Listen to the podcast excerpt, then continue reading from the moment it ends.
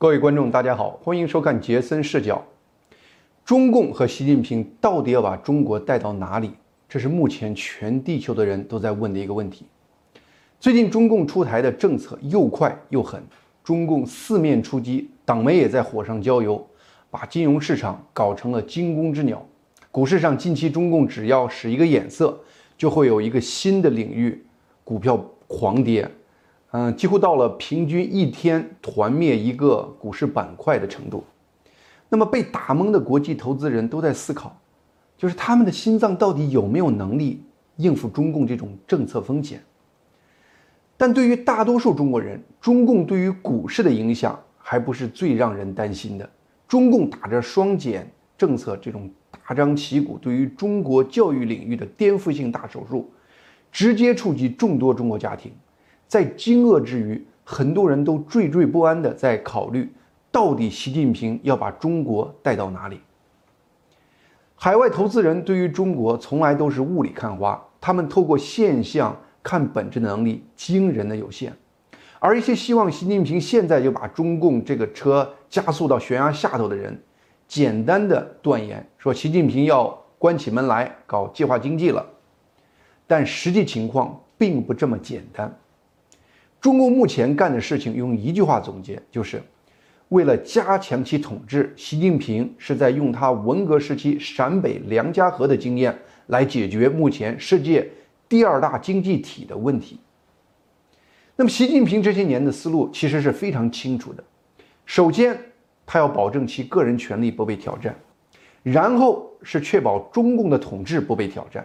因为习近平是红二代，他这个背景和他成长的过程。让他总感觉他的权力是依靠中共这个体系来维护的，那么在这两个权力维护的基础上，实现他本人的帝王伟业梦，就这三个阶段。目前各种迹象显示，习近平在二零二二年中共二十大连任几乎已经是没有悬念了。所以北戴河会议这个历史上让中国人脑洞大开的竞猜游戏，今年已经变得索然无味了。所以呢，习近平目前的重点就是如何保证中共在中国的统治不被任何形式挑战。那么过去这二三十年，中共一直是以中国经济高速发展作为其执政合法性的基石的。但是呢，中国目前已经到了世界第二大经济体这样的规模，再加上近些年中共在国际上走出来一系列的臭棋，让中共在国际上呼风唤雨的日子已经一去不复返了。中共清楚地意识到。连印钱这样打激素的方式，都不可能再维持其经济持续高速发展的那个历史了，所以呢，中共必须要调整其统治中国的方式，所以发展经济赚钱将不再是中共未来的工作重点了。中共未来的工作重点将是加强其对中国和中国人的控制。那么，被海内外广泛关注的八月十一日。中共中央和国务院印发的一个纲要，叫做《法治政府建设实施纲要（二零二一到二零二五年）》，就是众多这方面的中共政策之一。但是呢，这也不是海外很多媒体报道分析的那样，说这是中共新的政策思路。其实，在去年年底，二零二零年十二月，中共中央就印发了另外一份类似的纲要，叫。法治社会建设实施纲要（二零二零到二零二五），那么二零二零年底那个纲要是针对社会的，最新出的这个纲要是针对政府的。但不管是针对谁的，法治在中共的这个语言体系，其实就是加强管制的意思。而且呢，两个纲要在内容上都共同强调加强党的领导，而且开篇都提到以习近平法治思想做指导这样一个基本原则。那么，习近平法治思想，我只知道他在二零零二年任浙江省长的百忙之中，还抽空获得了清华的法学博士学位，着实让人很佩服。只是这个习近平法治思想到底是什么内容，我本人还真是不是很明确。那么有了解的观众，麻烦在留言区和我们分享一下。但是，中共从发展经济向严控中国这个思路转变。在过去这一年，确确实实是变得越来越清晰了。一个戏剧性的例子就发生在中国私营标杆企业阿里巴巴里。中共官员在过去两年两次进驻阿里巴巴，但是是完全相反的两样情怀。根据中共自己媒体报道，二零一九年九月，杭州市政府抽调一百名机关干部进驻阿里巴巴等一批重点企业，做什么呢？作为政府代表，服务这些重点企业，为企业协调解决各类政府事务，推进项目落地等提供全方位的保证。当时进驻是为了服务，但是，一年后到二零二零年十二月。当时中共官员再次进驻阿里巴巴时，就不再是去提供服务了，而是中国市场监管总局这个调查组执法人员进驻了阿里巴巴，开展调查，对阿里巴巴相关负责人进行了调查询问，并提取了相关的证据资料。当然，随后就是对阿里巴巴近两百亿的罚款。那么表面上，中共在中国的地位是一言九鼎，稳如泰山，但是。干过太多亏心事的中共，还是不能允许有任何一点点威胁其统治的这种势力或者因素在中国存在。目前，中共在中国看到三个可能威胁其统治的因素：第一个是私营经济中成长起来的这种金融大鳄对于中国社会强大的影响力；那么第二个就是中国社会阶层快速固化带来的底层民众的怨气。那么第三个就是美国这样的西方国家从外至内对于中国的方方面面的影响，而这三个点内在其实是相互关联的。围绕这三点，你就可以看清中共目前出台的所有政策或措施的根本思路。其中第一点，金融大鳄对于中国的影响力，你回忆一下，二零一九年当时像马云这样的人，你就明白了。这一点我就不这这儿多讲了。那么第三点，中共对于美国这样的西方国家的戒备和恐惧，是从其建立之初就从它的胎里带来的一个基因。我这里也就不用多讲了。那么这里就简单的和大家聊一聊第二点，就是中国社会阶层快速固化带来的底层民怨这个问题。人在社会中是有阶层的，这是一个现实。但是呢，一个有生机和希望的社会，应该有一定的机制，让底层通过个人的努力向高阶层流动。中国在过去三十多年中，先是迅速实现了阶层快速分化，然后是迅速实现了阶层快速固化。造成阶层固化的原因其实有多方面的，但是其中最主要的还是中共这个因素。你就比如说，中共这些年用土地供养地方财政这样的一个基本国策，就把很多中国一二线城市的房价推到了极高的程度。高到什么程度？在北京、上海这样的城市，目前的有房族和无房族的差别，是很多人一生努力都无法逾越的两个阶层的差别。历史上。中共的企业垄断了所有的关键上游产业，你比如说能源、金融、交通、电信等等。一般中国人只能在下游服务性产业谋生。但是随着互联网经济的爆发，中国在各个领域迅速涌现出新的垄断性企业，也开始遏制了小型的服务性企业的成长空间。你看，一个阿里巴巴就几乎摧毁了全中国的店面小商铺。一个滴滴出行就收编了全中国的出租车行业，一个美团就让全中国的饭店为他打工。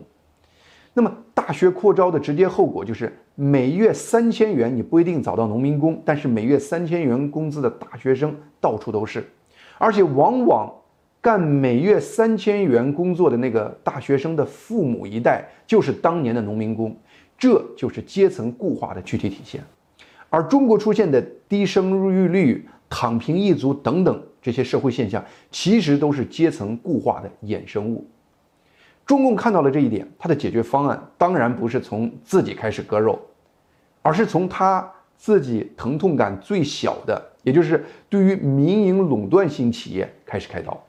那么近期对于阿里巴巴、美团等百亿元的处罚，就是这个思路的展现。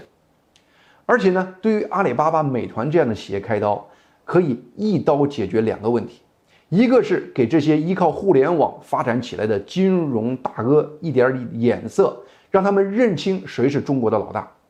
另一个是给可能要躺平的那些中国底层人一个说法，让他们挺住，接着干。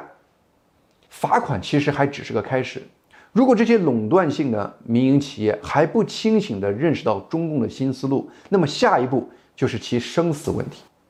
八月九日，人民日报旗下的微信公众号借阿里巴巴最近爆出的性侵事件，竟然喊出了中共的一个心里话，六个字：一经落，万物生。如果中共哪天认为有必要杀掉阿里巴巴这个大鲸鱼，来给中国恢复成百上千万的工作，中共可能真会那么干。那么有人会问：中共这样做不会把国际资金吓跑了吗？从中共的角度看，公司的股价算什么？今天跌，明天涨，都是些虚家伙。国际投资人的情绪又算什么？今天沮丧担心，明天还会爬过来要吃的。而且在中共和自由世界的博弈越来越公开化和强烈化的情况下，中共也越来越对于国际资金持警惕的态度。而且不光是国际资金，中共对于自由世界从经济到技术到意识形态都进入了一个高度戒备的阶段。所以呢，中共最近出台的一系列政策，都在增加中国人出国旅游或留学的难度，减少中国人和国外直接接触的机会。例如，以疫情为借口控制对中国人护照的发放，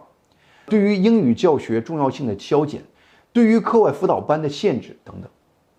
但是呢，现代经济和当年陕北梁家河的情况非常不一样的地方是，现代经济是一个各种因素。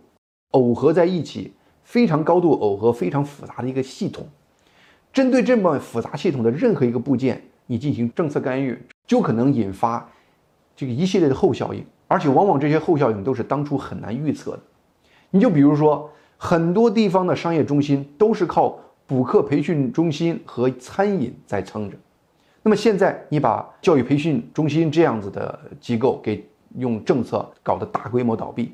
那么连带着人气在这些商业中心也会丧失，丧失以后餐饮业也会跟着倒闭，然后就是这些大型商业中心的倒闭，然后就是众多的失业和中国国内消费的进一步下降。但是呢，中共目前用的是一种温水煮青蛙的方式，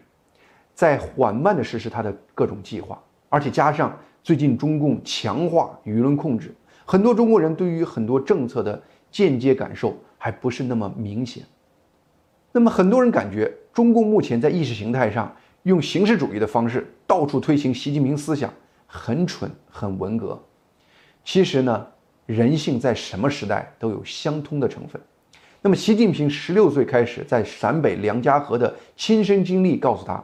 对于大多数的普通人，从感觉很肉麻到习惯了。到感觉似是而非，再到相信这样的一个心路历程，只需要在高压下反复重复就可以实现。目前，习近平周围的人其实都有类似的这种文革经历，也大多认可这样的认知理念。所以呢，中共敢在新疆搞百万人的集中营，敢在香港强推国安法，这都是出于他们对于人性和世界这样的认知造成的。那么，很显然，中共在进行一场赌博。一方面，我们都相信哪里有压迫，哪里就有反抗。但是呢，你要是客观的看历史和现实，对于一个社会的强权控制，在很多时间还真的能延续一个暴政存在的时间。你比如说，现代的北朝鲜就是一个例子，而且在中国历史上也有很多这方面的例子。在明末清初，民变头目张献忠在四川建立大西政权，其政权执政的过程其实就是屠戮四川人的过程。他用极其残暴的方式，几乎杀尽了四川的数百万人口。最后，张献忠不是被四川人民反抗消灭的，而是被外来的清军灭掉的。等清军完全灭掉张献忠军队以后，四川全境只有五十万人残存，不及明朝的这个四川人口的十分之一。后来，清朝不得不以湖广填四川来解决四川的人口缺口。我在读历史时，经常会感叹。很多的阶段，人类历史和我们平时在电影、小说中看到的逻辑是那么的不同。历史的耐心超出我们一般人的想象，历史的钟摆在善与恶、公正与强权之间摇摆的是那么缓慢。有时用人的一生为时间单位，看到的都是历史在向一个错误的方向推进。也许人类历史有时会有意安排让人经历痛苦来消减其业力，也许人类的历史不光是为了教育人，也是在用严酷的现实考验人，看你能不能把你的正信坚持到最后。回到我们今天节目开始的那个问题：中共和习近平到底要把中国带到哪里？简单总结一句：中共已不再以以往发展经济作为其统治合法性的基础。中共对于中国社会的控制会越来越强硬和具体，在这个过程中，非赵家嫡系人员无论贵贱都没有保护伞。下面我们还剩一些时间，我们再来讨论最近中共展现的几个内部紊乱现象。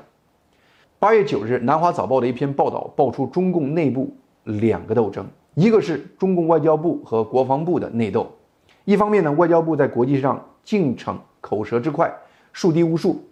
甚至批评中共军队在与美国打交道的时候过于软弱，而另一方面呢，中共军方对于这个多个民主国家被中共战狼激怒，甚至快到了和中共战争的边缘，表示拒绝跟多国联军交战。据说双方争斗到了习近平那里，两派互相对席告状。那么另外一个内斗是外交界的学术界和外交宣传口。之间的意见分歧，《南华早报》呢就报道说，国际关系学院的教授楚英借今年七月中共机构发布一个新书的一个发布会上，警告中共外交部不要陷入外宣内宣化的陷阱，建议呢对于国内宣传和国外宣传应该采取两套标准。他说呢，外交部正形成一个奇怪的外宣内宣化，造成了宣传对象混乱，很难区分到底是给。国外受众听还是给国内受众听？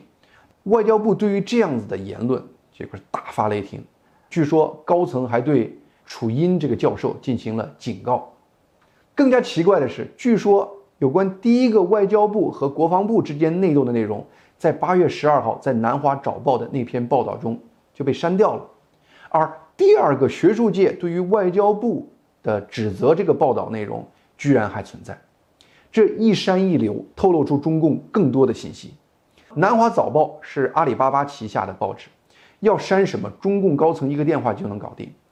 你比如说，二零一七年七月份一篇针对习近平亲信栗战书女儿的那个文章，第一时间就被拿下来。所以这这一次外交部和国防部内斗的消息被删掉，并不出乎意料。而且呢，从一个侧面证实了中共两个重要部委内斗的消息爆出来，让中共很烦恼。为什么烦恼？因为这会暴露中共的底牌，也就是中国军方不希望和西方开战。口头威胁目前是中共国防部针对很多棘手的国际形势，唯一能挽回面子的做法。你比如说前些日子，美国空军军机多次在台湾降落，中共军方威胁美国说挑战中国底线，呃，这事情你们不要做。最近呢，传出台湾可能和美国联合巡视东海，那么中共军方再次警告台湾不要让台湾玩火等等。当然了，大家都知道中共军方是在放嘴炮，还可能骗一些人，而且呢，一些中共在西方的所谓老朋友还可能以此来游说西方的政客不要惹怒了中共，引发战争等等。如果大家都知道了，中共军队其实压根儿就不想打仗，甚至把一些国际棘手的局势怪罪到。中共外交部那里，那么以后中共军队再放嘴炮，就真是个零威胁了，而且呢，让人看笑话。那么更有趣的是，在中共要求删除第一个内斗内容的情况下，第二个有关学术界斗外交部的内容，居然还允许继续留在那儿。这就说明呢，中共至少有一个派系是希望看到外交部在国际上出这个笑话的。另外还有一个中文媒体最近还采访了《人民日报》海外版日本月刊总编蒋峰，他在大谈外宣内宣化这个问题，他也说了，说外宣之病在于思维内宣化。那么一个中共的媒体人敢这么说，就说明呢，这个说法至少是一些中共内部派系一个普遍的一个想法。也就是说呢，中共内部反感外交部的战狼作风的势力。不光是国防部，甚至不是少数。但是呢，这些反感外交部的这些中共内部势力，可能忘了关键一点：外交部派在各国的外交官并不少，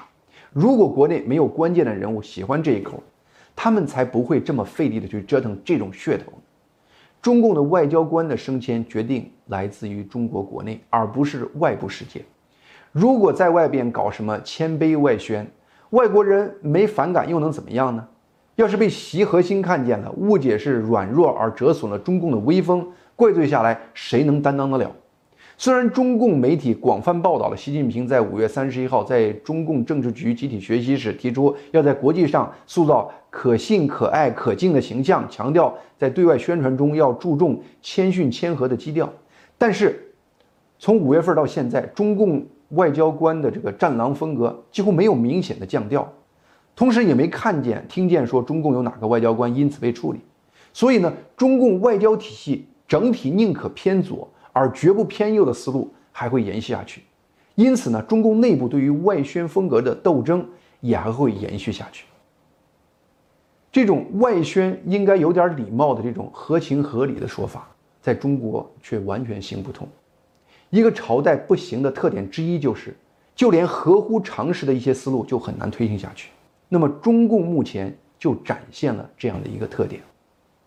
那么，其实中共目前在另外一个重要国策上，也同样体现出政治路线和基本常识之间的博弈。那就是中国到底该不该在全国范围坚持采取清零的防疫政策？就在八月十二号，两个完全相反的思想在不同性质的媒体上都展现出来。一方面是中共大外宣的一部分，凤凰网的一个独家采访，采访的是中共的流行病学专家，叫曾光。这个曾光表示呢。中共当下采用的病毒清零，是因为清零对中国有利。但是随着世界局势的变化，中国也是要变的。当清零的红利不再存在的时候，中国就不会再追求清零了。而且呢，表示与病毒共存是人类和病毒斗争的最终结局。长远看，人类不是把病毒消灭了，而是与病毒共存。这个曾光完全是中共体制内的人，是中国疾病防控中心流行病学的首席科学家。所以呢，凤凰网对他的这个采访还被海外的 Bloomberg 这种英文的杂志也转载报道了。因为，嗯，海外的这些人都感觉哦，是不是中共在防御政策上要做一个调整了？这是发一个信号。但是与此同时，就在同一天，另一方面，中共的党刊《求是》发表署名长文，叫《抗疫大考下中西之对比》。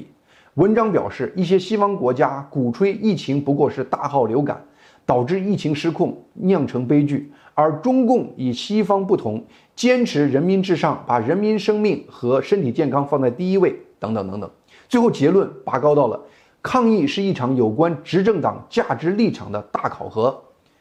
文章的作者，一个是武汉大学党委副书记，另一个是武汉大学马克思主义学院的博士生。很显然，这篇党刊求是文章是针对。与病毒共存那个说法而来的，其实呢，前两天中国一个比较敢言的传染病专家叫张文宏，他也提出了中国可能不得不面对与病毒共存的那样的一个观点。也就是说呢，两个马克思主义方面的专家在防疫这种根本国策的问题上，狠批两个传染病专家的观点。这两个马克思主义者的自信，充分体现了马克思主义思想的万能功效。其实呢。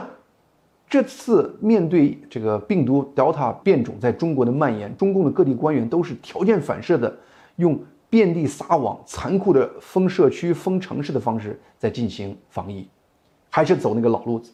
中共近期对于一系列在疫情防疫问题上，真的是撤换了一些官员。这种方式，疫情清零防御政策就只能成为中共在具体执行层面唯一可选择的道路。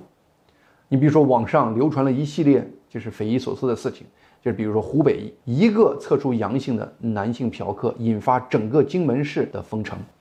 而且呢，世界各国最近都在报道，世界第二大集装箱港口中国的宁波舟山，由于一名港口工人出现了新冠病毒阳性，而把整个这个世界大港关闭，从而让世界贸易和供应链产生严重的干扰。病毒在不断的变异，疫苗的防疫功效也在不断的下降。那么与此同时的话呢，中国每次都靠行政强权铺天盖地的封城来实现病毒清零的防疫政策。这个政策每次的成功都会让中共不可能学会适应和改变，在一个不可持续的防疫道路上走得更远，给中共未来那个定时炸弹加更多的炸药。一个不断变化的世界一定会淘汰失去应变能力的事物，其中包括想万岁的任何一个政权。好，今天的节目就到这里，谢谢您的收看，请订阅这个频道杰森视角。